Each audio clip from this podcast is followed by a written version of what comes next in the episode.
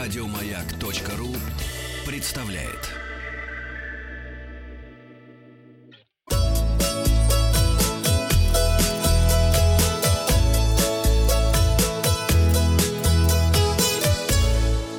Роза ветров. Передача для любителей путешествовать в эфире. Подводим итоги опроса. Спросил вас вчера, как часто вы путешествуете на выходных. Это, кстати, хорошая традиция собираться всей семьей и отправляться к соседям, например, в Тверскую область. Кстати, открыли М11, поэтому знаете, как называется эта дорога? Как? Узнаете скоро в новостях короткой строкой. Хорошо, жду. Или в Смоленск поехали, туда-обратно, или во Владимир поехали. Ну, ребята, ребят, давайте на выходных как-то там под, подсоберитесь немножко. Каждые выходные через выходные по 3% наших слушателей путешествуют раз в месяц, 17%, и не путешествуют по выходным 77%. Вот где у нас упущенные возможности. Ли, лень, лень, матушка. Не надо лениться, с утра в субботу встаем и поехали. Электрички, автобусы, личный автомобиль никто не отменял. Кирилл пишет, у меня выходные длятся полтора или один день. Куда мне путешествовать на такой срок? Можно. Полтора или один день — это очень много. Если в заповедник выберусь, намотать двадцаточку уже хорошо, пишет Кирилл. Не останавливайтесь на достигнутом. Новости короткой строкой. Трасса М11 Москва-Санкт-Петербург носит название Нева. Нева. Платную трассу Москва-Петербург оборудуют инфраструктурой за два года. Будет полностью оборудована. Да, пока рекомендуем, кстати, если вы собираетесь ехать по этой трассе, то заправляйте полный бак, потому что э, еще не очень много заправок просто на дороге. Заправки контейнерного, Контейнерного типа. типа, да. Да, пока обычных заправок или совсем нет, или раз-два и обчелся. Практически нет, А, поезд с плацкартными и купейными вагонами нового модельного ряда отправился в первый рейс. Куда, как ты думаешь? В Белгород. С душем он в вагоне. А Да, я сегодня МЦД видел. Классно. Иду, а он красивый. Из-за угла выпрыгивает. Да, мимо белорусской проезжает. Красота вообще несусветная, ребят. Здорово.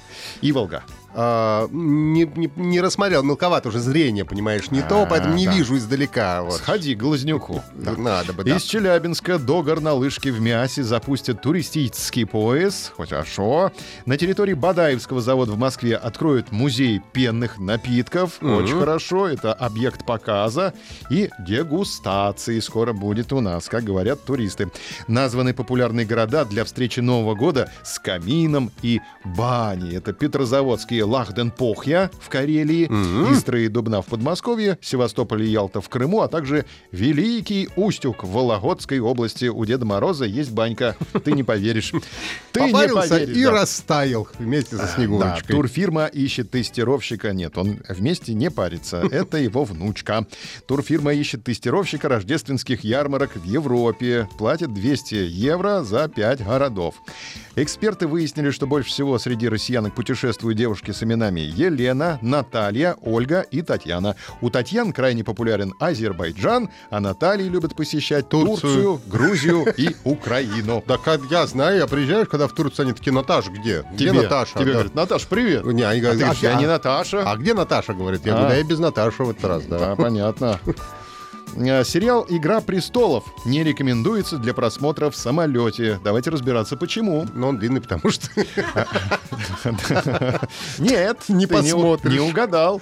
Один из пассажиров решил посмотреть популярный сериал «Игра престолов» на борту самолета. Однако женщина, сидевшая в двух рядах от него, попросила немедленно выключить сериал, так как ее маленький сын может увидеть происходящее на экране. Ну, там много крови и секса. Пассажир вынес обсуждение произошедшего в социальные сети. Кто-то назвал просьбу женщины необоснованной. Часть комментаторов настаивала, самолет является общественным местом, в котором могут находиться люди абсолютно разных возрастов.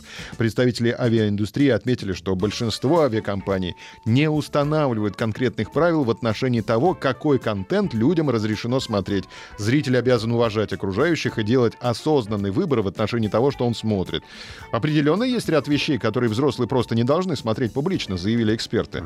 Если рядом летят дети, пассажир всегда должен с уважением относиться к ним. Два совета от экспертов. Во-первых, пассажирам необходимо руководствоваться здравым смыслом и правилами вежливости при просмотре определенных видео и фотоматериалов в самолетах. И, во-вторых, решение данного вопроса всегда можно доверить бортпроводникам. Вызвал стюардессу и задал ей вопрос. Скажите, ничего, что я посмотрю здесь вот у вас «Игру престолов»?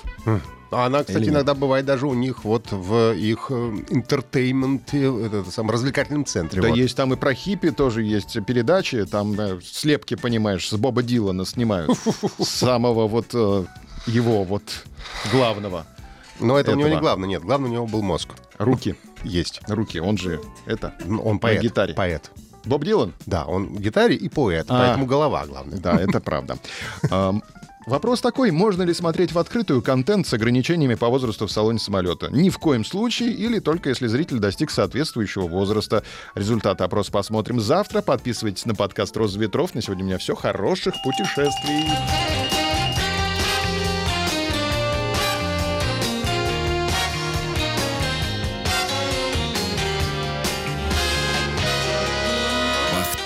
Махарадзе и Павел Картаев. Еще больше подкастов на радиомаяк.ру.